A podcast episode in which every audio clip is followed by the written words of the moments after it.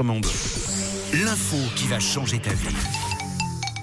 Ou pas Bon, après, c'est pas à nous de vous dire. hein. C'est vous qui voyez. Le vendredi, c'est décontracte pour partir en week-end. Camille nous donne des petites infos, pas essentielles, mais qui peuvent quand même influencer un tout petit peu votre existence. Oui, et puis c'est très utile quand vous ne savez pas quoi dire, vous les notez sur le Natel et puis vous prenez le Natel puis vous les ressortez comme Voilà. ça dans une conversation. Pour casser les silences. La première info, c'est sur les mathématiques. Cours de maths ce matin, c'est parti. Cours de maths, on y va. Deux propriétés à retenir. f de 0 sera toujours égal à 0, quelle que soit la fonction linéaire.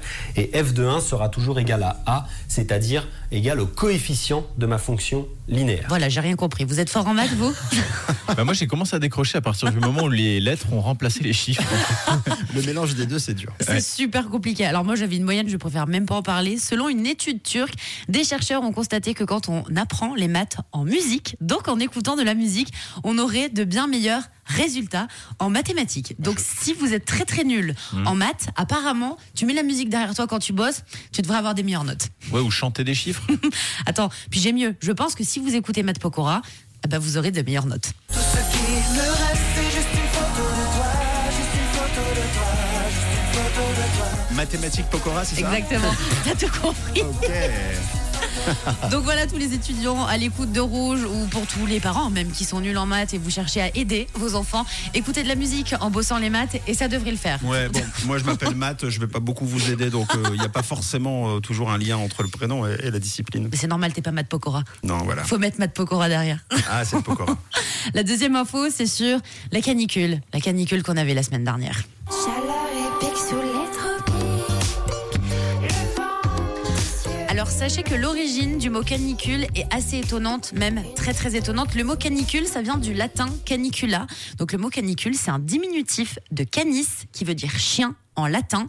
Et canicula, en gros, le mot entier signifie, écoutez bien, petite chaîne. Vous en faites ce que vous voulez, je ne sais pas pourquoi, mais vous pouvez regarder le mot canicule, ses origines veulent dire petite chaîne. Donc il y a un lien avec les animaux quand on parle de canicule. C'est bizarre, hein? Ouais, Canicula, moi ça me fait penser un peu à quelque chose de vampire comme ça. Ah oui? Canicula. Ouais, être un Canicula. film d'horreur, un film d'épouvante. Et pourtant, alors on n'y est pour rien, mais non, ça veut vraiment dire petite chienne. Donc en latin, vous pouvez aller vérifier. Ce que je vous dis, c'est vrai ce matin. Merci Camille. Avec plaisir. Et une dernière info sur une phobie, la butyrophobie. Vous savez ce que c'est? La butyro, c'est la peur de butiner. De butiner. Non, c'est la peur de manger du beurre. Je ne savais même pas que ça existait. Oui, alors quand t'es butyrophobe, c'est vraiment que le beurre. C'est pas par exemple l'huile qui te pose problème. T'as peur, tu sais, du beurre et du papier qui l'entoure, souvent qui est froissé quand tu le remets dans Ah le oui. frigo. Donc ces gens-là, ils peuvent pas toucher au beurre. Apparemment, ça les dégoûte. C'est vraiment une catastrophe. Je pense que quand t'es butyrophobe, tu évites de partir en vacances en France, dans tout ce qui est Bretagne, Normandie, parce que tu, tu reviens, c'est une catastrophe. T'as la bureau Ah oui. butyrophobie jusqu'à la fin de ta vie. Donc voilà, si vous connaissez un butyrophobe et que vous ne saviez pas, c'est une phobie. Vous pouvez maintenant discuter avec eux sans problème. On en apprend des choses finalement, vous en faites ce que vous voulez. hein. bah voilà. 7h13, merci Camille. Avec plaisir. Vous retrouvez toutes ces infos sur rouge.ch en podcast tout à l'heure.